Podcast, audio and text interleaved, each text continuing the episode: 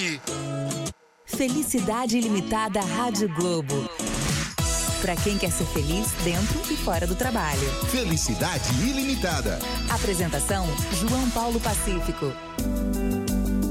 Olá, muito bom dia para você que acordou cedinho para ouvir o nosso programa ou que acordou tarde e está ouvindo agora o podcast. Bem-vindo ao Felicidade Ilimitada, o programa da Rádio Globo para você que quer ser feliz dentro e fora do trabalho. Lembrando que todos os sábados às 6 da manhã no 94.1 FM de São Paulo, 98.1 FM do Rio de Janeiro, em todas as nossas afiliadas, dentre elas Barbacena, Blumenau, Brasília e muitas outras no Brasil. No podcast, no site, no app da Rádio Globo, você pode achar a gente em qualquer lugar. Nosso papo aqui no Felicidade Limitada é sobre negócios, felicidade, mundo do trabalho, inovações e muito mais. Eu sou João Pacífico e te convido para participar toda semana. É só você mandar um e-mail para felicidade@radioglobo.com.br ou pelo WhatsApp da Rádio Globo, que é o 11 970 719 410, repetindo 11 970 719 410. Você também pode fazer comentários no meu LinkedIn, que é o João Paulo Pacífico, nas redes do Grupo Gaia, mandar sinal de fumaça, como você quiser. E hoje o nosso tema é bem interessante, pessoas incríveis de verdade. Eu não vou nem falar qual é o tema, eu vou pedir, vou primeiro apresentando, começando aqui por ela, do meu lado esquerdo, fundadora da Transempregos, uma assim, uma história de vida espetacular, de verdade. A Transempregos é o primeiro projeto de empregabilidade para pessoas transgêneras do Brasil. Ela também é consultora de diversidade, palestrante, embaixadora da Rede Mulher Empreendedora. Com vocês, ninguém mais, ninguém menos do que Maite Schneider. Palmas para ela! Isso foram fogos, é isso? Foram fogos de artifício da minha boca. Maite, Você dentre- nunca sabe, isso é gases, né? Você não sabe que os barulhos são parecidos. o que ninguém sabe sobre Maite? O que ninguém sabe sobre Ninguém mim. sabe sobre você. Ai, gente, eu sou tão. Eu falo que eu não sou nem um livro aberto, eu falo que sou um livro arregaçado, né? Porque ele já tá assim, deflorado praticamente. Mas eu acho que, tipo assim, é, a maioria das pessoas sabe meio que de leve que eu adoro aquelas coisas, sabe, cultura inútil, cultura que não serve pra nada, assim. Então eu adoro aquelas coisas. Mas eu cito, às vezes, como se fosse uma super, é um super dom meu. Então, tipo, Hitler é vegetariano. Sério? Daí Eu solto no meio das coisas, assim. Putz, eu tô com sabe? vergonha agora. Eu solto uma coisa Também. tipo, ah, vocês sabiam, vocês sabiam que o DNA da banana é 50% igual ao DNA humano? É incrível isso, você saber que você pode ter meia banana, assim, na tua constituição. É uma coisa incrível. Então, são coisas, assim, que eu vou pegando, assim. Eu falo assim, gente, fale mais sobre isso. Daí eu vou juntando e solto no meio das coisas de uma frase, assim. todo mundo para, assim, tipo… Nossa, interessante mesmo. Esses dias eu fiquei sabendo de uma empresa americana, é, nos anos de 1900 e não sei quanto, lá, e nem sei as empresas, que elas, elas economizaram 40 mil dólares no ano, sabe fazendo o quê? Não. Tirando uma azeitona da salada do pessoal da primeira classe. Olha, Olha que só. incrível, gente! Eu achei muito curioso isso. Então é inútil, não serve pra nada, talvez. Poxa, tem mas- um quadro aqui que é perfeito pra isso. Que daqui a pouco vai ter, tem um quadro que chama Dados Úteis e Inúteis. Eu vou- a, gente vai- a Rádio Globo vai te contratar como. Mas é isso, então acho que essa coisa ninguém sabe. Eu adoro cheiro de, de fósforo queimado, acho que pouca gente sabe. Cheiro de gasolina, né? avisado. né? Mas essas coisas. Gosto de animal, queria ser uma veterinária, pouca Olha gente só. sabe. Então tem muita coisa que ninguém sabe, assim. Mais os íntimos sabem. Aqui do meu lado direito, ela que é uma das pessoas que a gente tem que se orgulhar no Brasil, que ela, pô, a quantidade de barreiras que ela passou até hoje pra chegar até aqui. Uma baita executiva, atual CEO da Lacoste, ex-Pandora, colunista da Forbes, na Cloud e na Raça. Ninguém mais, ninguém menos do que Rachel Maia. Palmas para ela! Puf, puf, Eu adorei essa apresentação.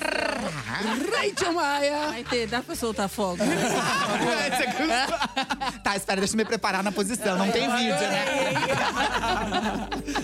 Rachel, o que ninguém sabe sobre você? Ah, essa é uma pergunta tricky, né? Pelo amor de Deus, o que ninguém sabe sobre mim? Ah, quando eu era pequena, eu gostava de comer barro. Olha que coisa Olha mais só. diferente. Esse momento que a gente descobre aquelas coisas das pessoas que nunca imagina. Chovia, eu achava que ficava com cheiro delicioso no ar e eu comia barro. Era mais ou menos por aí. Ah, eu acho que, na verdade, eu sou uma pessoa sou mu- muito de- é, aberta, eu sou uma pessoa muito expansiva, então eu, normalmente eu converso, eu não fico guardando muita coisa. Olha, tem um álbum da. Rachel, eu pego e falo, olha, ai, a Rachel agora tá sem namorado. É, a Rachel tá sem namorado. Todo mundo já sabe que a Rachel namorado. Ai, a Rachel gosta de beijar na boca. Todo mundo já sabe que a Rachel gosta de beijar na boca. Não devia ir pra Rachel, que a Rachel fica impossível, sabe? Então tem Mas coisas... neste momento você tá sem namorado? Neste, galera, Galera, neste momento. neste momento, então- a Rachel que gosta de beijar na boca está. Então, por favor, Vai não ter. acesse no LinkedIn, acesse no Tinder, em outras redes. Ah, então, outra coisa que ninguém sabe, a Rachel não tem Tinder. Aê, se virem por lá, não sou eu. É, Não, exato. não tem. Eu não sei, eu não sou muito hábil pra mexer nesses negócios, mas sou super aberta ao novo, tá bom? Essa é a parte boa. E com a gente também, ele que é o meu amigo, jornalista aqui da casa, comentarista do Café das Seis, apresentador do quadro Globo Diversidade, head da Tauil Comunicação, ninguém mais, ninguém menos do que Mark Tauil. Os vai ter. Muito bem. Amigo, hein? Melhor assim. E aí, John John? E aí, Mark, meu amigo. Que Do... prazer tá aqui, hein? Caramba, e vocês sabem que esse programa aqui tem Que o dedo muito grande de Mark Tauil. Se não fosse Olha, um ele, dedo na reunião- grande. Dedo prostático, eu diria. Tático de Mark Tauil. Mark, o que ninguém, nem Elisa Tauil sabem sobre você. Tá ouvido, Tá Elisa. Eu já fui preso em alguns países, detido para averiguação em alguns países, e algumas vezes. Neste momento entra alguém da área de RH aqui na, na sala da Rádio Globo e fala assim: na verdade, como assim? eu Eu, fui gosto preso- da correção. Eu É. fui preso. Não, eu fui detido. Detido para averiguação em Moscou, por disso. exemplo. E quem me salvou foi o Café Pelé. Eu tava andando, a gente tava saindo de uma casa de vida fácil, e tava o meu primo e eu. E tava nevando. Tibum, tibum, Tibum. tibum, tibum. Já, porque não é tão fácil assim. É gente, por favor. Vamos respeitar, porque é um trabalho isso. bem árduo, É isso. É suado, eu verdade, diria. porque quando eu morava no Canadá, mas pessoal, ninguém, ninguém saía pra tomar umas cachaças, não tinha muito lugar, entendeu? E aí eu morava lá, eu ia no, no dancing club pra tomar umas cachaças. E lá as minhas amigas. É, vocês têm razão, então eu vou retirar o que eu disse. Uma casa- Uma pra casa. burro, Onde eu achei que fosse fácil. É isso, amiga, aqui. Então não é Nada fácil. Então retiro o que eu disse, vou nada voltar disso. atrás. Uma casa de vida, enfim, da minha vida, que eu achava que era fácil. E realmente ficou difícil pra mim. Porque a hora que eu saí, como eu tenho uma cara um pouco tchetchena, os guardas russos acharam que eu era um terrorista. E aí eles me colocaram num lada, e eu fiquei num lado apertado. Eu e meu primo começaram a falar em russo e, e levando a gente na neve. Na época era, tinha acabado de aparecer a lista de Schindler. Eu falei, putz, eu vou morrer na neve. Acabou. Chamei minha mãe e aí comecei a falar. Eu falei, a gente precisa falar palavras que conectem com os caras. Falei pro meu primo em francês. Aí eu falei, Brasil, Pelé. Aí o cara parou o carro falou, Pelé? O café Pelé. Eu falei, sim, dá, dá. Ele falou, pode descer. Olha só. Quase morri de frio, mas eu fui liberado. Graças Obrigado, Pelé. Pelé. Tamo junto. Pelé me salvou na Pelé e Rússia. Café Pelé. E a qualquer momento, de uma forma gentil, amorosa, compassiva, você pode simplesmente falar Tibum! O Daniel, que é o nosso São Pedro aqui do mar, ele vai lá e faz o Tibum. Começando, eh, Rachel, rapidamente, eu sei que não dá pra falar rapidamente, a sua história de vida. A mais nova de sete irmãos. Aham, sim. Como saiu de lá das Sul de São Paulo, passou pelo mundo inteiro e chegou até aqui. Tibum. Tibum, você continua falando, é, pois passo. é isso, né? Passo. Mas então, é, lá em casa, meu pai e minha mãe, eles sempre foram muito abertos com a questão de educação, que a opção era zero de você tirar nota baixa, independente de você estar trabalhando ou não. Eu era mais nova sim, mas eu tinha todas as responsabilidades que meus irmãos mais velhos também tinham. E meu pai sempre nos ensinou a ver o copo meio cheio. É exatamente isso. Meu pai trabalhou por mais de 33 anos na VASP. É, ele sempre foi uma pessoa muito assim resiliente para um processo, se nós compararmos hoje. Ele começou como faxineiro e acabou, saiu eh, depois de 33 anos como supervisor. Minha mãe, ela sempre foi do lar, ela sempre ajudou na renda lá de casa com faxinas. Eu sempre ajudei minha mãe também, minhas irmãs, nós ajudávamos na faxina, essas coisas todas. Mas eu sempre tive uma curiosidade master na questão de estudo, na questão de educação, na questão de como eu posso subir, subir o próximo degrau. E eu tinha a, a convicção lá no passado que o esforço me daria tudo isso. E não é verdadeiro, né? Tinha que ser o esforço, tinha que ser uma, uma combinação de, de, de situações na vida. A questão de estar no lugar certo, na hora certa e ter a resposta certa. Então, para que isso pudesse acontecer, fosse de forma evolutiva, eu tinha que sempre estar aprimorando meus estudos. E você estudou escola então, pública? Sim, eu vim de uma escola pública, como todos os meus irmãos também, mas nós todos temos formação universitária, porque não, nunca foi opcional. E, e meu pai nunca pagou estudo para ninguém. Era obrigação, mas nós tínhamos que nos virar. Então, todo mundo tem universidade, mas todo mundo pagou pelos seus estudos e todo mundo é, andava na, na linha que meu pai né, traçava, trilhava para nós naquele, naquele momento da, da minha vida. E aí, é, continuando a minha questão, é, essa formação acadêmica, eu fiz a FMU. E aí eu vi que o mercado demandava um pouco mais. Fiz contabilidade, Eu né? fiz, eu fui- sou formada ciências, em ciências contábeis. Mas a- aquilo para mim, naquele momento, estava de bom tom, desde que eu não conhecesse o meu próximo step. E eu fui para o próximo step. Aí eu trabalhei com americano. E eu falava muito bem os números em inglês, mas eu não falava nada né, de vocabulário. Eu não sabia defender o meu pianel. Então tudo isso me causou uma, me trouxe uma frustração. E aí eu fui pela primeira vez para os Estados. Não, desculpa, eu fui para o Canadá, morei por um ano e meio lá. Foi onde eu conheci Mountain Club, que é um strip club onde eu podia é, extravasar um pouco, onde eu podia beber um pouco, onde eu podia né, é, trazer um outro lado que eu gostava muito. Eu sou uma pessoa muito festeira, adoro uma bagunça. e aí, quando eu voltei, o mercado me viu de forma diferente. Uma contadora que falasse inglês era quase um elefante branco pela sua raridade, é, não pela cor. E aí, isso foi bom que abriu portas para mim. Aí, eu fui para minha, minha trajetória profissional. Eu 7-Eleven foi onde eu comecei a parte de liderança da 7-Eleven. Eu fiquei sete anos e meio e depois fui para o Canadá. Do Canadá voltei para o Brasil, fiquei na Novartis por aproximadamente cinco anos. Na farmacêutica, quando eu saí, fui para New York.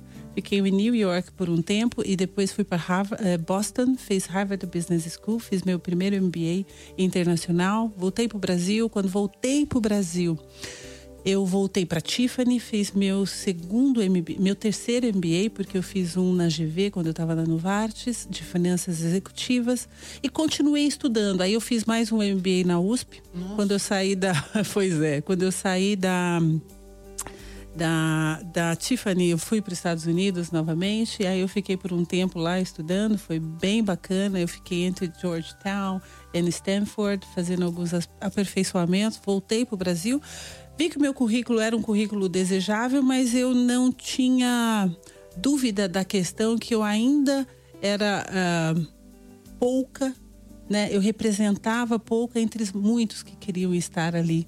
Então, hoje eu não posso simplesmente sentar na minha cadeira e fechar a porta.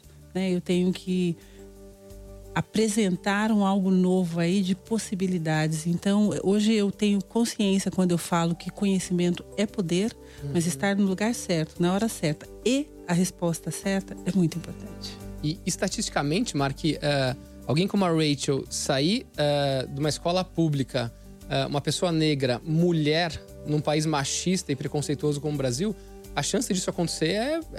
É- O esforço dela é 100 vezes maior do que o meu ou o seu para se algum dia a gente conseguisse chegar onde ela chegou, né? Infelizmente, a gente tem, e a Rachel vai saber falar, até pelo lugar de fala, sendo mulher e sendo negra, uma dificuldade aqui que é uma dificuldade estrutural. A gente, existe um racismo estrutural no Brasil e existem barreiras que são eh, que a gente não consegue enxergar enquanto brancos, homens brancos de classe média. E falta, na verdade, não falta competência, nem qualificação, falta networking muitas vezes, né? Eh, quando a gente tem, por exemplo, o racismo estrutural em que a gente não se incomoda ou, entre aspas, aceita aquilo que a gente vê, a gente deixa de falar, deixa de brigar. Então, mulheres como ela, como a Maitê, enfim, como todos os outros que têm uma intenção já é um primeiro, um primeiro momento. Mas a gente sabe que, por outro lado, só falar também não resolve. Precisa fazer. E aí eu acredito que os grupos, e a gente, é- é, todo mundo fala, "Ah, mas o mundo tá melhor, o mundo tá pior. Ao meu ver, o mundo tá melhor. Né? Por mais barreiras que a gente tenha, que a gente tem pela primeira vez a oportunidade de ter grupos diversos brigando e colocando o bloco na rua e trazendo outras pessoas consigo. Eu não sou negro, sou judeu, né? tenho outras questões, é, mas eu apoio. E acho que o trabalho é, de apoiar LGBT, de apoiar negros e tal, e não se colocar no lugar para tentar roubar esse discurso deles, no bom sentido, estou dizendo, é você furar a bolha. Quando você fura a bolha, você tá levando não só a tua boa intenção, mas tá dizendo, ó, você tem um amigo aqui. Eu acho que o nosso trabalho aí, falando de comunicação, jornalismo e até a abertura que a Globo dá pra gente de poder fazer isso, é isso. É você ampliar o discurso, furar a bolha e dizer, ó, aqui- até aqui você vem racista, até aqui você vem preconceituoso, daqui você não passa. É, e acho que até dá consciência pras pessoas, porque muita gente é preconceituosa e não percebe isso. Então acho que a Sem gente dúvida. começar a, a- a- a- a dar luz pra isso, para as pessoas perceberem. Desculpa, mas muitas vezes. Tibum. Tibum. Tá todo mundo É, esperando. desculpa, mas muitas vezes é mais fácil eu ficar na minha situação cômoda e achar que. Deixa como tá. Não é meu problema. Então não é muito bem, não percebe. Eu acho que é uma É, é um- é um situação. comodismo. É, exatamente. Estar no lugar, ser precursora do lugar de fala, dessa naturalização de um processo que deve acontecer, depende muito desse, né, desse interlocutor também, eh, de você aceitar ou fazer parte daquela rodinha, da piadinha imbecil, Perfeito. a qual você não gosta, mas faz parte da rodinha, ou se posicionar e falar assim, cara, isso não é bacana. Sabe? Então, é- é, qual é o seu lugar de fala? Legal, muito bom, Então- muito bom. Agora eu queria ouvir a história dela, que começou como Alexandre. Não, jure. Conta pra gente a sua história de vida, que é outra coisa sensacional. Ai, deixa eu ver. De maneira rápida e sucinta, né? Ah, então, eu já passei por várias situações, né? Minha história começou de um encontro muito cedo, né? Em Curitiba, né? Eu nasci em 1972, tô com aí 47 anos de idade, então de uma situação onde desde cedo eu soube que a diferença que todos somos e que eu acredito que todos somos não era bem-vinda, não era bem-quista, não era algo tão desejado pela maioria das pessoas que gostavam de viver ou acreditavam que viver de maneira uniforme, dentro de padrões, principalmente binaristas, né, de homem, mulher, azul e rosa, haja assim, assado, bem ou mal, e dessas dicotomias todas, era o correto e a única coisa devida e possível, né? E isso aconteceu desde cedo, eu sou de classe média em Curitiba, então, e tive a sorte de nascer numa família é, com muitas alegrias, tristezas, nesse carrossel todo, mas com muito aprendizado para lidar com esses altos e baixos que a vida propicia. E aos seis anos de idade, é, eu sempre fui diferente. Então, eu tenho um irmão mais velho, uma irmã mais nova. Eu sou a filha do meio, né? Na época, filho é, do meio. É, e eu sempre gostava muito mais das coisas da minha irmã do que as do, do meu irmão, né? Então, e não entendia, né? E nessa época, com seis anos, você podia brincar com tudo. Era meio… Toda a roupa era parecida, de meninos e meninas, tudo. Mas eu estava indo num colégio, fiz a vida inteira colégio franciscano lá em Curitiba, que é o Colégio Bom Jesus, que é um colégio bem bom lá. E daí eu estava passando do pré para a primeira série no colégio. E daí os alunos, amigos na época dessa, dessa turma, na hora do recreio, que é a hora do intervalo para comer um lanche e tudo, me colocaram no centro de uma rodinha e começaram a me chamar de Mariquinha. E lógico, eu não sabia o que significava Mariquinha. E eu achei que era um título, algo muito bom, né? Aquilo lá tudo. E começou todo mundo a bater palma. E meu pai ia pegar a gente, nós três fizemos o mesmo colégio. Ele ia buscar a gente tudo. E ele perguntava sempre: ah, como é que foi o dia de vocês? Pra gente contar nosso dia a dia, etc. E nessa, nessas idas de dia a dia, ele começava sempre pelo primogênito, mais velho, o homem, senhor, meu irmão, né? O Guilherme começava contando do dia a dia dele, que era sempre algo relacionado muito com futebol, com coisas desse tipo, né? Ah, marquei tantos gols, fiz cabeçada, fiz um pênalti, daí dei falta, etc. E daí ele falou que tinha feito três gols. Eu falei, uou, bem legal. e daí a segunda pra falar seria eu na ordem da vez, mas eu falei, não, não, eu declino da minha vez, passo pra minha irmã, tudo tal, porque eu falei, que nem o meu dia não vai ter, porque o meu foi um sucesso, né? Não vai ter que nem Gente, o meu dia. apaixonei. Passei pra minha Apaixonei. irmã, né? Passei pra minha irmã e a minha irmã era sempre relacionada com ou uma matéria que ela tinha aprendido ou alguma coisa de ginástica olímpica. E daí foi de ginástica olímpica, né? Ela falou: Nossa, dei três cambalhotas, fiz um piripaque, inverti, não sei o que, tudo tal. Eu falei: Nossa, ela é desse tamanho. Falei: Nossa, mega incrível! né? E você, eu falei, bom, gente, antes de Anitta falar, eu já falei, prepara, né? antes de Anitta vida eu já com tudo, né, gente? E daí eu falei, prepare você, Alexandre, não sei o que. Eu falei, bom, gente, assim, simplesmente parei o colégio. Como assim, não sei o que? Eu falei, bom, assim, na hora do recreio, tava lá, a gente desceu, não sei o que, começaram a bater palma, não sei o que. Mas bateram palma por quê? Ai, pai, não sei, mas me chamaram de Mariquinha, não sei o que, tudo tal. Daí veio gente lá do colégio inteiro, das outras turmas, e ficou um monte de gente em volta, tudo tal. Meu pai e meu irmão mais velho, sabendo que era ser Mariquinha, silêncio, terror, falaram assim: e você, Alexandre, fez o quê? Eu falei, pai, eu girei. Eu girei porque eu sou a Mariquinha, pai. Eu simplesmente girei. Adoro, Lógico amei, que- gente. Lógico que eles me contaram que que era ser mariquinha, que eu vi que não era uma coisa legal. E aí começou, eu comecei a entender, entende? Meu pai me colocou no judô, me colocou no escotismo e falou assim: ah, se você não quer sofrer, imita teu irmão ou tenta imitar ele, coisa que, lógico, não deu muito certo, porque no judô me derrubavam no chão, é, aplicava outro golpe, meu irmão vinha com mais raiva. Eu Eu chegava e falava, gente, o cara nem limpou o kimono, você acha que eu vou lutar com ele? Mas nem importa. Cara porco. Ui, né? E no escotismo, né? Todo mundo querendo subir, escalar, não sei o quê. Eu ficava areando uma panela, eu arei uma panela, que é uma maravilha. Ficava um espelho a minha panela Da onde areando. saiu essa e todo mundo ficava mulher, tirando sarro de gente? mim. Para, né? congela. Morri. Sensacional. Isso é lá em Então, casa.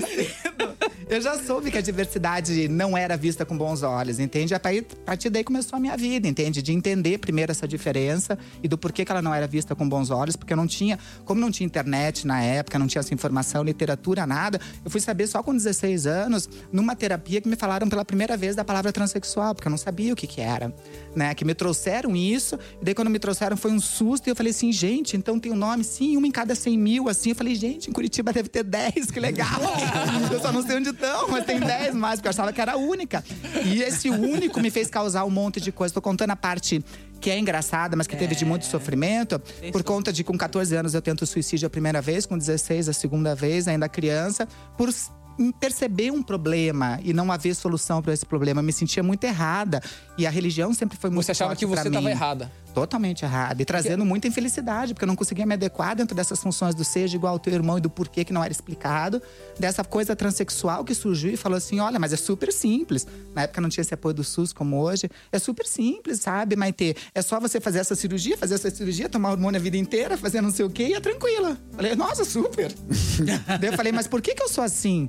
Ah, a gente acredita que pode ser por várias coisas, mas a teoria que a gente segue é que é uma parte do hipotálamo, que é uma parte do cérebro, tudo tal, que teve alguma coisa na hora da maternidade, da concepção, não sei o quê. Eu falei, então muda o cérebro, não quero fazer toda essa mudança. Porque era pra mim muito assustador esse processo, ainda mais que não era feito no Brasil, nossa classe média. Então era muito assustador essa construção, entende? Eu falei, sim, mas eu só sou desse jeito. Então eu não identificava muita coisa do ser mulher. Pra mim era ser eu e ser feliz, entende? E era muito difícil tudo isso. Do quem construiu que ser mulher era desse jeito? O ser homem era desse jeito? E homem pode isso e mulher não isso, ainda delegando coisas e funções para cada um. Então, desde isso, daí que eu comecei a entender, comecei atrás, logicamente, de literatura, comecei a entender e comecei a ver o lugar de privilégio que eu tinha. Lógico, porque eu passei a vida inteira nesse colégio que fizeram palhaçada comigo, a vida inteira teve uma vantagem, né? Porque como ninguém queria fazer trabalho de colégio comigo, ninguém queria fazer trabalho em grupo nem nada, eu tinha que fazer o estudo de quatro pessoas para dividir um trabalho. Ou seja, sem querer, porque eu não gostava muito de estudar, eu acabei me estudando uma das melhores alunas da turma. Então, logicamente, me fez uma ótima negociadora, digamos assim, né? Eu não gosto da palavra chantageadora, né? Que era mais o que eu fazia, mas negociadora, né? Então, tipo, chegava a pessoa e falava assim: Olha, Alexandre, dá pra você me emprestar teu caderno, que era o único que tinha toda a matéria? Eu falei, claro, se chegar aquele convite que não chegou até agora pra aquela festa, basicamente que eu te empresto. E é muito engraçado que nesses encontros de Facebook, dessas redes sociais que a gente vê, me convidaram pro encontro de colégio esses tempos atrás, né, João? E daí eu falei, ah, eu não vou, né? Não foi um período legal da minha vida, assim, né? Tipo, né? E todo mundo, assim, tudo. Eu falei assim, ai, da minha amiga, uma, que era mais amiga minha nessa época, assim, tudo, que era uma das poucas amizades que eu tive duas nessa época, duas meninas. Elas falaram, mas vamos, Maite, você tá tão maravilhosa, não sei o quê. Eu dei olhei no espelho e falei, ah, eu tô mesmo, sabe? Me pegava, tô super ok, né? Na Rachel. Eu falei, super vou lá, realmente. Daí escolhi lá quero modelito. você lá em casa, você é o máximo.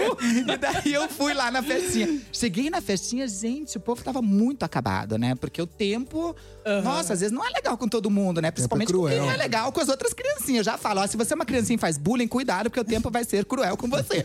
Não vai ser a vida, não vai ser o amiguinho que faz bullying, vai ser o tempo. E justamente, just, olha como é. Chegou uma dessas pessoas que era muito ruim comigo. E chegou lá, tava muito, muito, muito estranha a pessoa. Chegou do meu lado e falou assim: Nossa, eu me lembro do teu olhar, não sei o que, tudo tal, mas eu não me lembro quem que é você, tudo tal. Eu falei, sou o Alexandre. Daí ele ficou assim, né? Demorou pra digerir tudo tal. Falou, Alexandre, sim, o Miranda, da Quinta Quinta, daquela turma, não sei o quê, era uma turma só de meninos ainda. ah, sim, daquela turma, não sei o quê. Falou, nossa, você tá incrível. Eu falei, não posso falar o mesmo. ele falou, é, a vida não foi muito legal, eu tive três casamentos, três filhos que hoje também não são legais. Eu falei, sim, você também não foi uma pessoa legal. Ele falou, eu fui, não sei o que. Eu falei, não, não foi. Não foi, não Né? foi. Então foi muito legal isso, pra aprender que, tipo assim, olha, a gente não tem que se preocupar com o que a vida faz. Eu acho que a gente tem que mais estar preocupado em o que, que a gente faz com o que a vida faz da gente. Porque a vida vai fazer qualquer coisa da gente, seja pro bem ou pro mal. Agora, o que a gente faz com o que a vida faz disso tudo, que eu acho que é um grande ensinamento que eu tirei nessa minha construção. E dentro dessa minha construção, retornando, que era de privilégios, de classe média, branca, olho clarinho, em Curitiba, uma cidade tida como de primeiro mundo, enfim, estudando em ótimos colégios, tendo chance de me formar. Então, eu fui fazer direito, fui fazer letras, me formei em várias eh, em línguas. Então, quer dizer, e nunca, aos 47 anos de idade, como hoje, nunca tive uma carteira de trabalho assinada, né? Então, eu fui ser empreendedora. Eu falei, putz, né? Se a vida me deu limão, o que, que a gente faz? Uma E o que- limonada. Caipirinha. Caipirinha, Rachel! Das minhas! ah, Não, olha, pode bater esse porque Tibu, tibu, tibu. Ai, gente! Ó. Fui fazer uma caipirinha. Ah, Quero fazer um tibum aqui. Passa. Eu conheci a Maitê, já a gente tem quase a mesma idade, eu tenho 45, e eu conheci a Maitê no Orkut. E seguia muito a casa da Maitê. Então a Maitê, que tá aqui hoje, é um prazer, isso é uma, isso é uma revelação. É a primeira vez que a gente se vê, Uhum. mas a gente se falou muito nos anos 90. Por inque- acho que não, nos anos 2000 talvez, é, e me ensinou muito. Então eu fico muito grato a você. Hoje eu tenho um quadro sobre diversidade, falando de diversas diversidades, mas é muito aprendizado de ver uma pessoa da minha idade, né, que já era trans, Aham. porque é uma coisa difícil de ver, né? Na minha cabeça, na minha cabeça é, do passado, Uhum. Trans era quando você fazia a cirurgia. Não tinha, não, não entendia, na verdade, não tinha um termo, né? Ou era a travesti, ou era a trans, e ninguém sabia o que era. Aham. Nos anos 2000. Então vamos lá, o que que é transexual? É, acho que ela pode explicar. Não, e aí, explica eu- você. Não, eu não, Ah, não, não, não. ah, É muito complicado, não. Mas eu fico muito feliz de verdade de estar aqui com dois exemplos pra gente. A minha mulher é apaixonada pela Rachel, eu também. Mas a minha mulher é muito mais. Entendi, Ray. Nossa, ela tá solteira, tá solteira. Atenção, Eu falei que não estão mais abertos, eles estão solteira. arregaçados. Eu falei, olha aí, Não, voltando. e não fala muito, senão a Elisa me troca. É só a Rachel que- querer. Mas o Solteira não significa simpática. não O- o beijar na boca, hein, gente? Eu te amo e a a Maitê tá solteira também? Ah, eu tô assim, sabe? Não significa não beijar na boca e não fazer amor. São coisas distintas. É, vai solteira bem. sozinha, uma né? coisa. O pessoal da mesa que é outra solteiro ou casado? Todo mundo casado, Todo né? mundo casado. Claro. Gente, aliança não quer dizer casamento, né, gente? Por favor, olha lá. Ah, mas Mas eu, eu eu fico- não curto aliança, tipo, não, sabia? Vocês não vão acreditar. Mas é, já foi o primeiro bloco. Eu nem consegui falar o quadro que tinha. Foi tão interessante que já chegou na metade do programa. Então, você que tá ouvindo, não perca a segunda parte. Vamos para o break rapidinho e já voltamos. Felicidade ilimitada Rádio Globo. Pra quem quer ser feliz dentro e fora do trabalho. Felicidade ilimitada.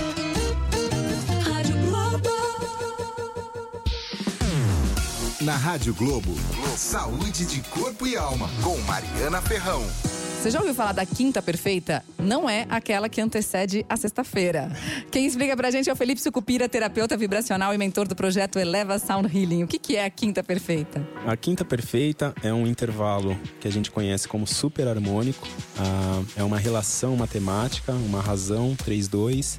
E ela tem um benefício, né? Estudos comprovam que quando um ser humano ele é exposto a uma quinta perfeita, esse intervalo musical, ele vai liberar óxido nítrico, que é um agente, é um gás ah, que vai envolver as células e que trabalha o sistema imunológico, é um vasodilatador e vai atuar também sobre a prevenção de doenças cardiovasculares. Quer mais informação, mais inspiração? Todo sábado tem Saúde de Corpo e Alma, às 8 da manhã. Saúde de corpo e alma. Na Rádio Globo.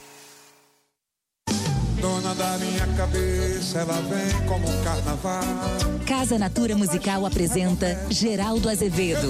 Ela não é querida, ela é bonita. Em clima de festa, Geraldo Azevedo reúne sua banda em um show recheado de sucessos e clássicos juninos, que prometem colocar o público para cantar e dançar do início ao fim. Sábado, 13 de julho, na Casa Natura Musical. Compre seu ingresso em casanaturamusical.com.br. Rádio oficial e promoção. Rádio Globo.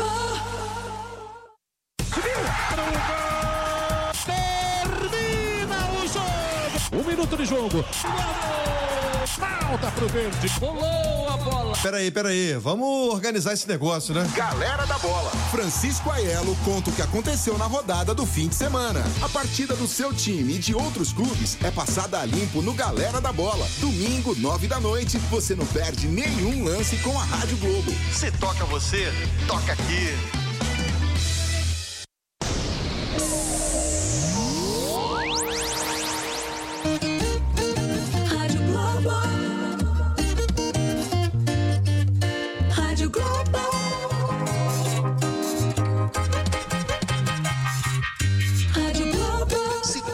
Você, toca aqui.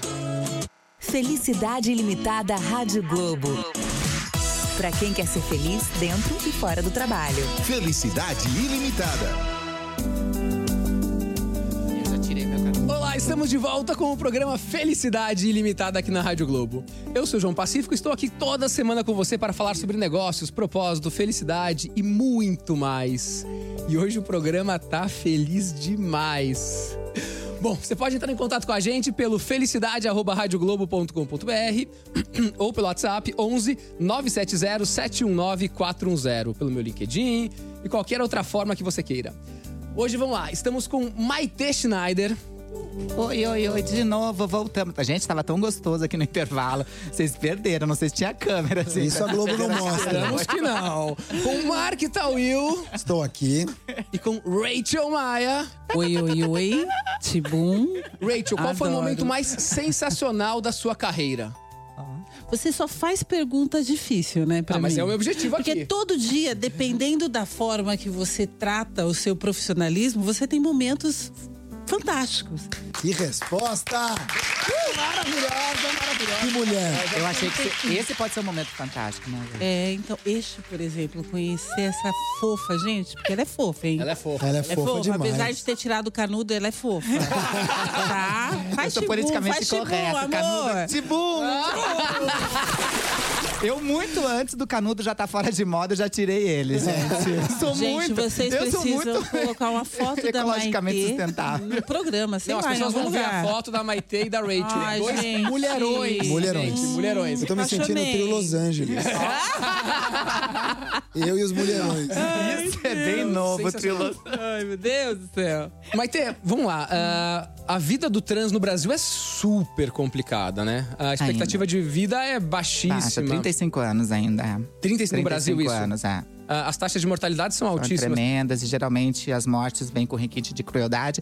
E a morte, antes de ser física, acaba sendo social, né, João? Até porque é, geralmente pessoas transgêneras elas já são delegadas, né? Ao contrário da maioria das pessoas cidadãs que desde cedo, né, quando vai crescendo lá, começa com seus 18 anos a ter suas maioridades, ter seus direitos adquiridos com relação a voto, vou dirigir, vou ser cidadão pleno, etc. Ao contrário, as pessoas trans, elas vão perdendo direitos, né? Ela começa a não ter direito ao nome, à dignidade a sua pessoa, né, a ser quem é, e que é o mais difícil. Então já não tem acesso ao mercado de trabalho, desde muito cedo a família que não entende joga para fora, no colégio sofre bullying e tem uma evasão escolar muito cedo dessas pessoas transgêneras normalmente, então o que dificulta a inserção no mercado de trabalho posterior. Então quer dizer, essa morte social já é muito anterior da pessoa trans, da morte daí matada ou muitas vezes, né, é, é, provocada que acontece atrás de assassinatos que a gente vê, né? O Brasil é o país que mais consome pornografia, né? Ao mesmo tempo é o que mais mata as pessoas que lidam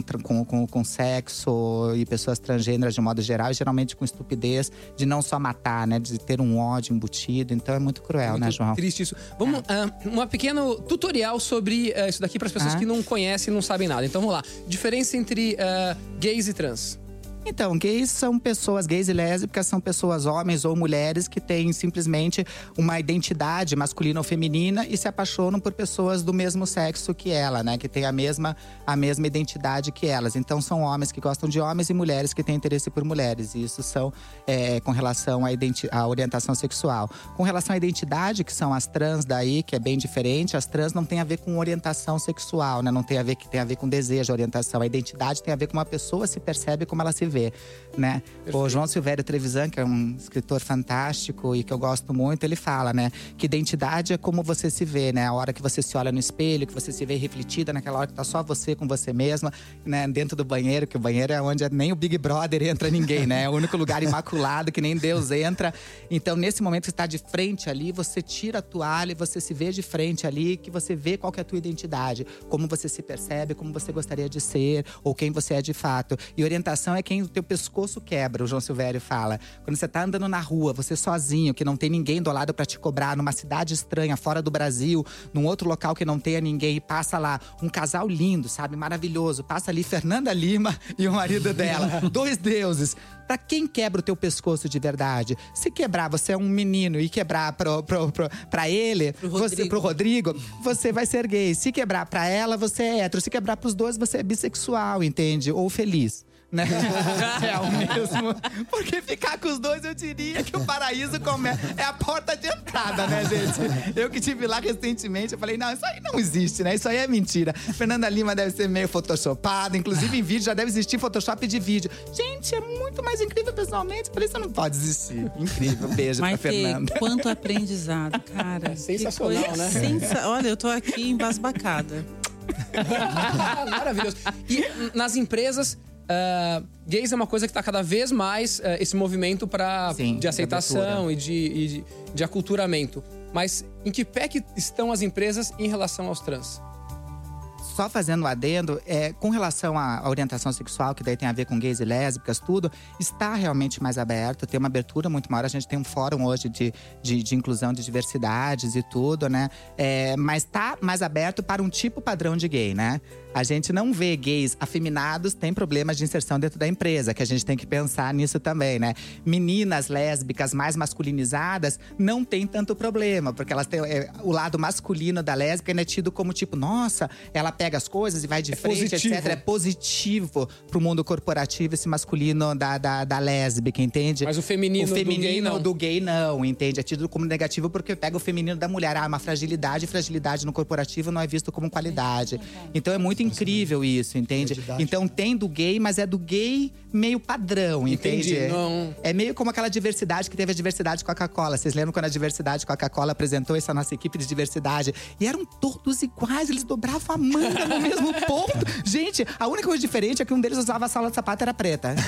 Gente, Parece era incrível ministro- a diversidade de Coca-Cola. Agora já mudaram tudo tal, eles têm cases de sucesso, eles transformaram essa Coca-Cola é Fanta É. e transformaram um conceito que era negativo em positivo. Então é incrível essas revoluções que são feitas justamente por pensar de maneira positiva inclusão e diversidade. Tinham que ter pessoas gays lá dentro para fazerem essas mudanças acontecerem de fato, E né? é super importante ter uma diversidade na empresa, até para enriquecer as discussões, a produtividade. é- Tudo, né? O contato Tem uma pergunta, preciso fazer um humano. tibum? Claro. Uma pergunta para Maitê. E aí é uma curiosidade mesmo. A gente vê vários, várias diversidades ou vários temas de diversidade hoje. Uhum. Mas a diversidade LGBT não é uma diversidade nova. Uhum. Ela vem vindo. Mesmo hoje, ainda se encontram barreiras nas empresas? Então, se encontram justamente por causa dessa dificuldade. Porque quando a gente fala em diversidade, né, Marca, eu acho que, tipo, a primeira coisa quando eu trabalho com as empresas é tentar mostrar que a diversidade já existe dentro das empresas. Porque quando a gente fala em diversidade, a gente tem um problema muito grande que eu vejo, principalmente de uns cinco anos para cá, que começaram os grupos de afinidades das empresas a trabalhar eixos temáticos, enfim, cada um divide como quer dentro das suas missões e valores na empresa, eles começaram a falar da diversidade como se fosse o problema de outro. Então, quando a gente fala de diversidade, falam, ih, lá vem querer falar coisa ou de gay, ou de negro, Uhum, ou de uhum. pessoas com deficiência, ou de refugiados, ou de mulheres. E não é. Uhum. Diversidade somos todos nós. É bom a gente ter a consciência de que diversidade nunca pode ser tratado como um tema de diversidade são os outros. Uhum. Diversidade somos nós. Eu gosto de falar isso porque as empresas têm que primeiro perceber a diversidade que existe na empresa. O que a gente quer é potencializar a diversidade dentro desse corporativo. Uhum. Mas eles não reconhecem as diversidades entre si, porque as empresas chegaram num ponto, através de seus códigos de ética, de conduta, de normatividade, que você não pode fazer mais muita coisa dentro da empresa. Então você trabalha, às vezes, com uma pessoa 10, 12 horas que você chega a passar trabalhando com uma pessoa do lado, você não sabe se a pessoa do lado ela tem intolerância a alguma coisa, quantos filhos ela tem, você não sabe nada daquela pessoa. Ela é tão engessada no que diz humano e a empresa esquece disso. Uma empresa só é formada, uma grande marca, assim como um Estado, né, que eu comparo mais ou menos os dois, só é formado porque certas pessoas se uniram e falaram: não é o Estado que surgiu, as pessoas foram se agregando no Estado. Pessoas se juntam e começaram a dizer: tipo, olha, a gente precisa se organizar e vamos criar uma estrutura chamada Estado. Mesma coisa uma marca. A marca surge, começa a divulgar, fazer um produto, um serviço, qualquer coisa assim, agrega pessoas primeiro para desenvolver esse produto e depois de desenvolver esse produto, se torna uma marca que todo mundo fala, além do produto ser de qualidade, essa empresa está sempre vinculada com algo que eu acredito. Começa a vender a ideia de marca. E a marca, as empresas e o Estado esquecem que eles são formados por pessoas e largam do humano. Eu tento levar essa humanização e eles têm dificuldade de lidar com, com esse humano. Como eu me formei em teatro, também fiz bacharelado em direção e interpretação teatral, eu trago muito disso, não através de psicodrama e coisas do tipo, mas de jogos um pouco lúdicos, entende? Pra brincar um pouco com eles, de tipo, gente, vamos trazer essa criança interior de novo, no sentido de tipo, revisitar coisas onde não havia essas diferenças, onde simplesmente brincávamos de ser feliz, você não, não escolhia os amigos que você gostava de brincar pela cor e etc. E a dificuldade que eles têm, Mark, de lidar com o humano, que é o que tá do lado. Eu imagino como é que eles lidam isso no relacionamento dessas pessoas, como é que eles lidam no dia a dia. Eles têm medo de olhar no próximo, eles não sabem do outro, sabe? Tem medo de se relacionar. Eu falei, gente, como é que um organismo desse pode funcionar? Uma Mas marca que a gente sabe, parece que é humana. Maite, é, é uma coisa muito interessante agora entrando no corporativismo, mas de uma forma um pouco mais humana e sendo também justo. Né, com aqueles que fazem a roda girar. Até ontem, esse assunto não era nem tratado nas rodas. Até ontem, estava tudo muito bem, obrigado. Existe um aqui, outro ali, tá ótimo. Então, essa, essa questão do trazer para dentro de casa para entender a naturalização para a transformação do processo, eu acho que essa é a chavinha que nós temos que falar. Você é uma pessoa, você fala muito bem. Você, você tem uma Sem ótima dúvida. didática para trazer, trazer temas que é, meio que tem um elefante branco no meio da sala. Hum, deixa como tá. Mais ou menos por aí. Mas a forma que você fala é até meio lúdica. É muito interessante a forma que você fala. Você trata de pontos, pontos é, até é, que agridem um pouco, né? A mulherada, exemplo, né? Olha, é, é, uma lésbica que, que se assemelhe mais a um homem, tá tudo bem. Cara, não tá tudo bem, porque eu também tenho que trazer aquele homem que se assemelhe à mulher. Porque o talento não está intrínseco na forma, né, do- no seu portar, e sim o talento intrínseco no ser. Então eu acredito que as- a- a- o corporativismo ele está tentando entender esse processo, que não é simples, que não é simples, que hoje entende muito mais quem viveu do que quem está na sociedade como um todo, né? Como a piada, "Pa- deixa eu passar batida, não, não é bacana, então eu não vou dar risada. Não deixa passar batido, não basta não dar risada. Você tem que se posicionar contra. Mas o corporativismo, falando da forma mais pura dele, é, existe uma, uma mentalidade tradicional que não precisava lidar com isso. Mas essa mentalidade tradicional ainda são os investidores. Né? Então, se você olhar o middle management, se você olhar aquela, né, aquele pessoal que, que, que move, que faz grupo de afinidades, que faz, acontece, eles estão tentando ultrapassar a barreira para que isso chegue lá em cima também. E mais que isso, para que o preconceito de quem está né, entre um gerente e um coordenador também olhe de uma forma é, mais ampla né? Olhe de uma forma que não precisa ser igual a você para que você possa trazer para o seu time. Para o seu time pode ser o diverso, pode ser o, o não tradicional, mas tem que se abrir. E em todas as áreas, em todas as esferas, ainda sendo correta, não só com investidores e presidentes, em todas as áreas acontecem isso. Em todas as áreas, pessoas bloqueiam pessoas. Pessoas limitam-se pelo não parece comigo, então não pode fazer Então, parte desse. Os, os clusters, Os clusters vão- se fecham. Vocês sabem que tem uma informação Sabe, que- é um algo muito interessante que te ouvindo é muito interessante porque é o lado de lá.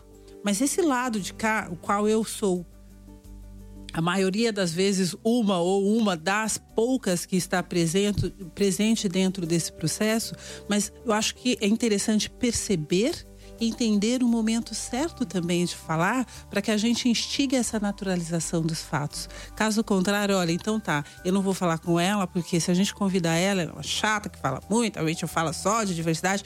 Não, me convide para falar assim, como que eu fiz o sucesso do business nas empresas que eu passei, nas três empresas que eu passei né, como gestora. Então, traz para mim, traz KPIs, traz índices, traz como que você faz essa movimentação. Cara, de verdade, eu não vou deixar você a desejar. E eu acho que é. Então, e naturalmente, vendo a Rachel falar um algo que não é comum numa mesa de negócio, você vai falar assim, putz, ali a, a diversidade também está trazendo uma informação relevante para o processo.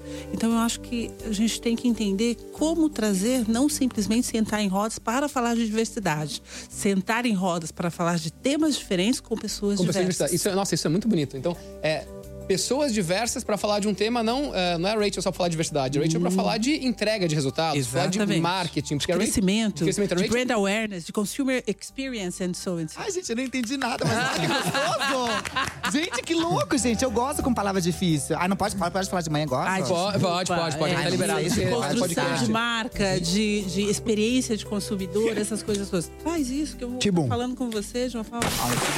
Desculpa, eu É pra empolguei você, mas é fui, pra né? você. Você é uma referência. Eu acho que, assim, te acompanhando já faz alguns anos, você já passou do estágio da super executiva para virar um modelo mesmo a ser seguido entre meninas negras e não negras, entre homens, entre eles eu. E fico muito feliz de estar aqui do seu lado hoje mesmo. Te digo isso do fundo do coração. E, quem, e hoje é uma mesa de amigos, né?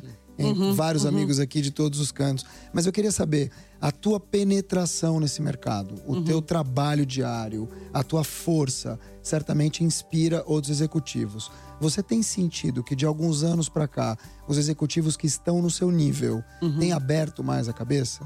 Indiscutível.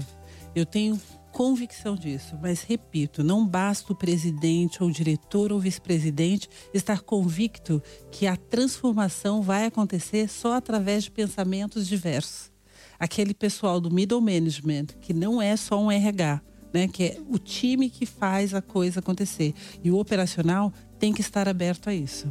Então, quando esse time, time do middle management, coordenação e toda aquela base da pirâmide que trabalha, que traz indicação, que faz acontece, não tiver aberto ao diverso, é difícil. Eu tenho então, uma pergunta pra, pra Rachel. Tibum! Muito bem. Ai, eu- Ele mulher, ensina, mas esquece. mulher, mulher, muito você é da aqui. minha vida. Que para com isso Lindas agora. maravilhosas. Cria um programa pra minha amiga ali. Com quem eu falo? Com quem eu tenho que falar, pô? Vamos lá, é. O. Que ações concretas executivos de empresa podem, devem ter. Estão ouvindo isso aqui falando maravilhoso. Poxa, a Rachel, mulher, negra, atingiu lá em cima. Ah, a Maitê, ah, uma pessoa trans que chegou lá e tá impactando tanta gente. Uma empresa, um executivo, seja ele de qualquer nível. O que, que ele pode fazer de concreto amanhã? Ele tá ouvindo esse programa hoje. Dentro da minha realidade, ser básica e consistente. Se eu olho o departamento e tem departamentos que não têm diversidade, seja básica e consistente. Todos os departamentos têm que ter diversidade. Ponto.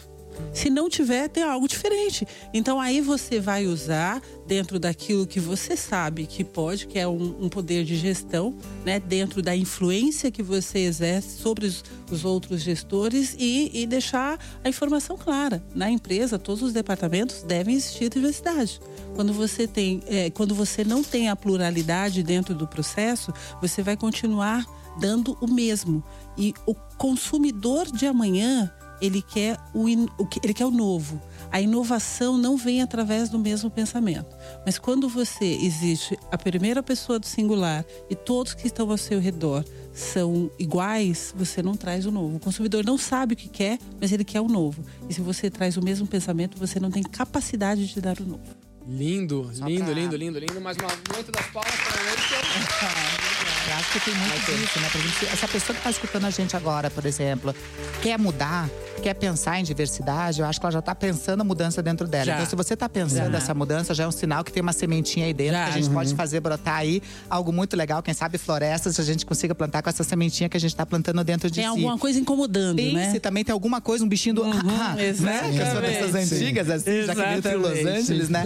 Então, dos bichinhos. ah, ah, né? Então, dentro disso, não deixa essa sementinha parada, entende? Rega É. essa sementinha, vá atrás, não tenha medo. Essa diversidade, que nem eu disse, não é do outro. Essa diversidade tá na gente, nos nossos desejos, nos nossos quereres, nos nossos fazeres, etc. A diversidade não deve ser algo que envergonha, né? Nós somos plurais por essência, por natureza. Isso que é tão bonito, né? Se nós tivermos Uhum. dois gêmeos univitelinos, nascidos de mesma placenta, idênticos, por mais que a mãe tente colocar o mesmo uniforme no mesmo colégio, com a mesma roupinha, eles vão ser diferentes, porque em determinado momento, um vai ser picado por um mosquito, vai pegar um tipo de anticorpo, vai ter um tipo de proteção que o outro não vai ter, entende? E é incrível que sejamos diferentes. Isso é bonito, não deve nos envergonhar.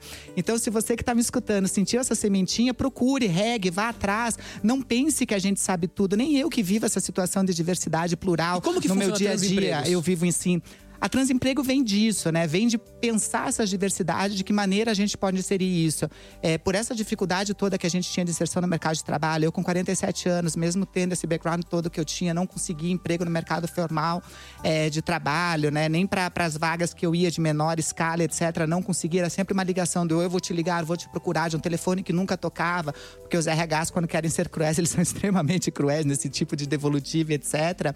E empresas não preparadas, entende? Justamente porque a diversidade fica, que nem a Rachel falou, muito vinculada normalmente em três quesitos no máximo, que é no marketing, no RH e, quando muito, no setor de responsabilidade social nas empresas que têm esse setor e olhe lá.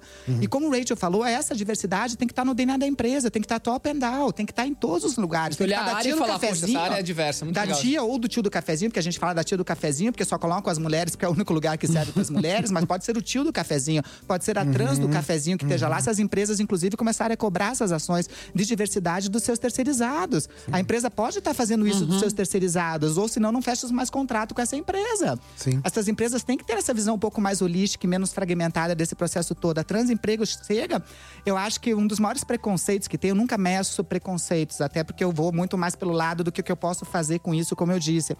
Mas um dos piores preconceitos que tem, eu sempre acredito que é aquele que a gente sente com a gente mesmo, porque esse é difícil de mudar esses preconceitos que a gente tenha.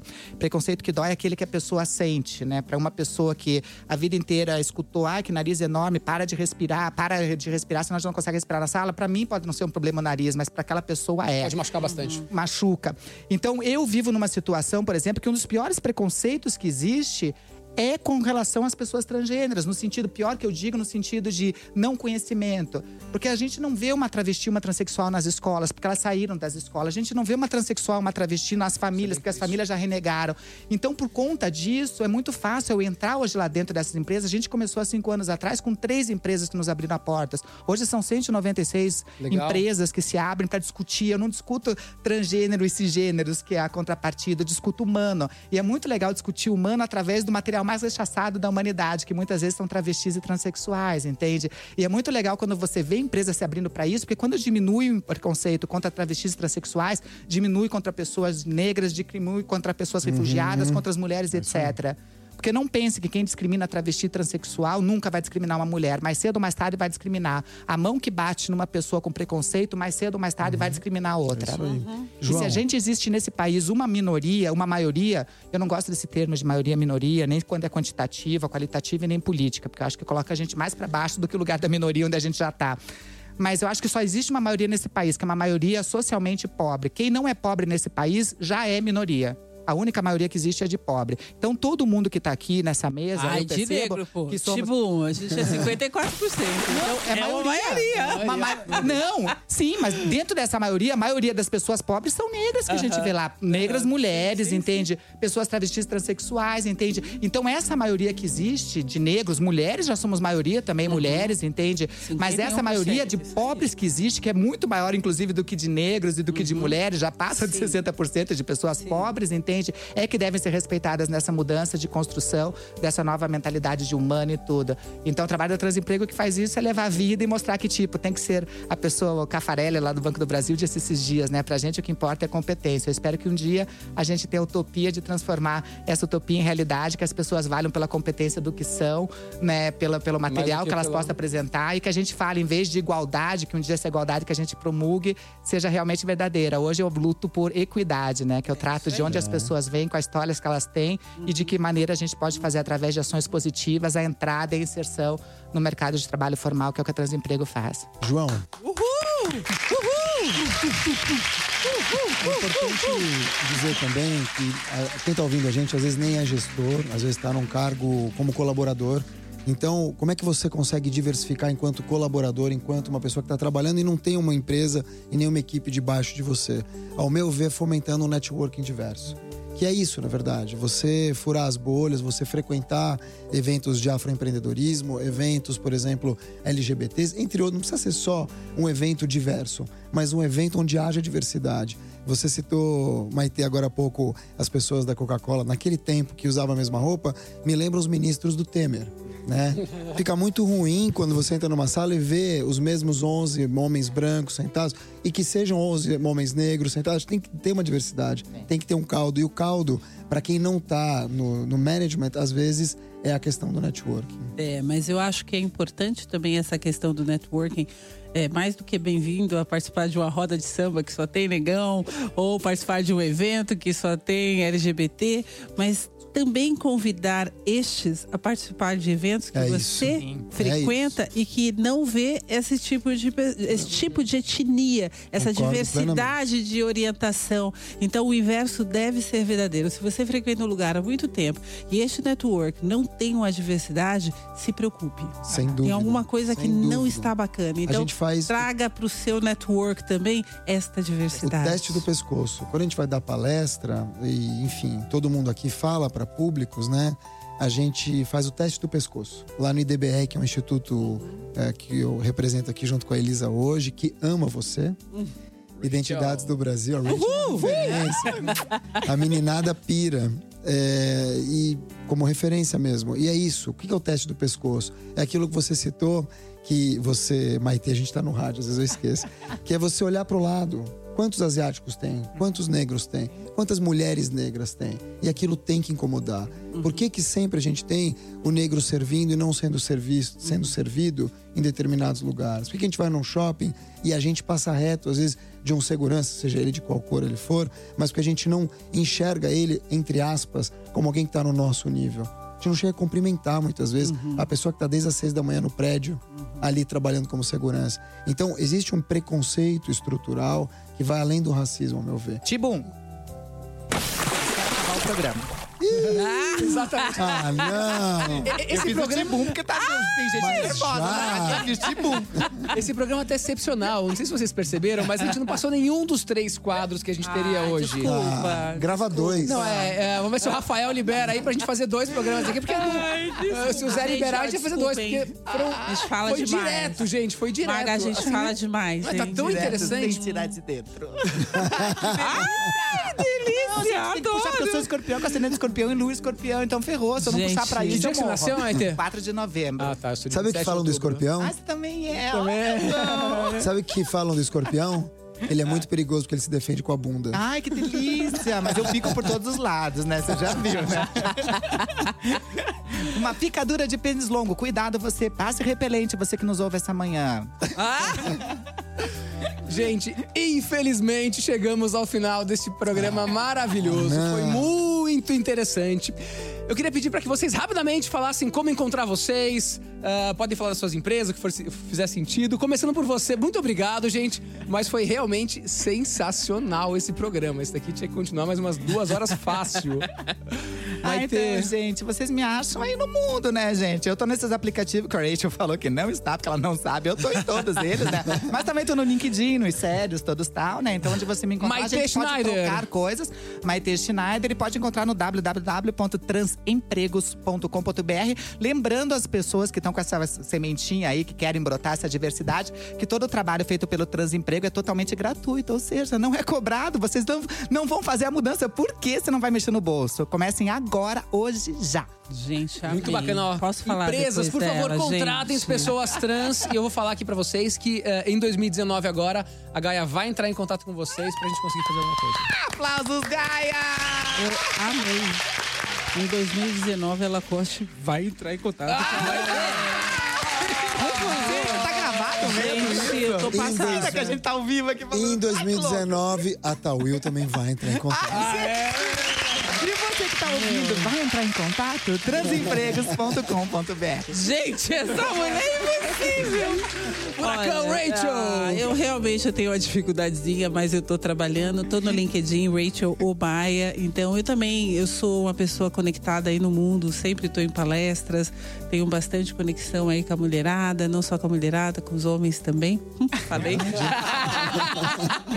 mas eu sou uma pessoa que entrando em contato comigo pelo network, eu respondo. Eu sou uma pessoa de portas abertas e de vida aberta. Muito obrigado, Rachel. Sensacional você. Um grande exemplo também para as mulheres do Brasil, tá? Então isso é um grande orgulho ter você como CEO, que no futuro tenhamos várias CEOs mulheres, negras, trans. E você não seja uma É, exceção. É, exatamente. Acho que você tá levantando uma bandeira super importante para todo mundo e fazer as pessoas sonharem também, né? Porque acho que muita mulher não sonha em chegar onde você chegou, porque elas não veem modelos. E ter um modelo é super importante. É, eu não quero ser só modelo. Né? Exato. Eu quero também compartilhar, partilhar, mas poder sentar na mesa e ouvir outros exemplos. Não quero ser a única. Muito bacana. Uau. É isso que faz uma líder, Uau. né? Uma líder faz outras líderes, não quer seguidores só, É né? isso aí. E é isso que ela faz. Mark Tawil, meu amigo, companheiro. Você me encontra. dia- Você perguntou? Não. Não, não, tudo bem. Dia- Diariamente, de segunda, ele não perguntou. De segunda a sexta, no Café das Seis, aqui nos 94.1, pelos aplicativos e também pelo site. Sempre programação ao vivo São Paulo, ao lado da Mariana Godoy, das seis da manhã às oito. É cedo, mas é demais. Tem um quadro chamado Globo Diversidade com muito orgulho, em que a gente fala das diversidades aqui a um minuto por dia. E no LinkedIn, que é a minha rede mais forte também, Marque com C, Tawil com W e um L só. Muito obrigado a você que nos ouviu, Daniel aqui na mesa de som, Zé que nos acompanha, Valeu. Rafael, valeu, palmas pra vocês, Elisa, Wilson. Semana que vem tem mais. Você ouviu Felicidade Ilimitada Rádio Globo. Pra quem quer ser feliz dentro e fora do trabalho. Felicidade ilimitada. Rádio Globo. O Teatro Morumbi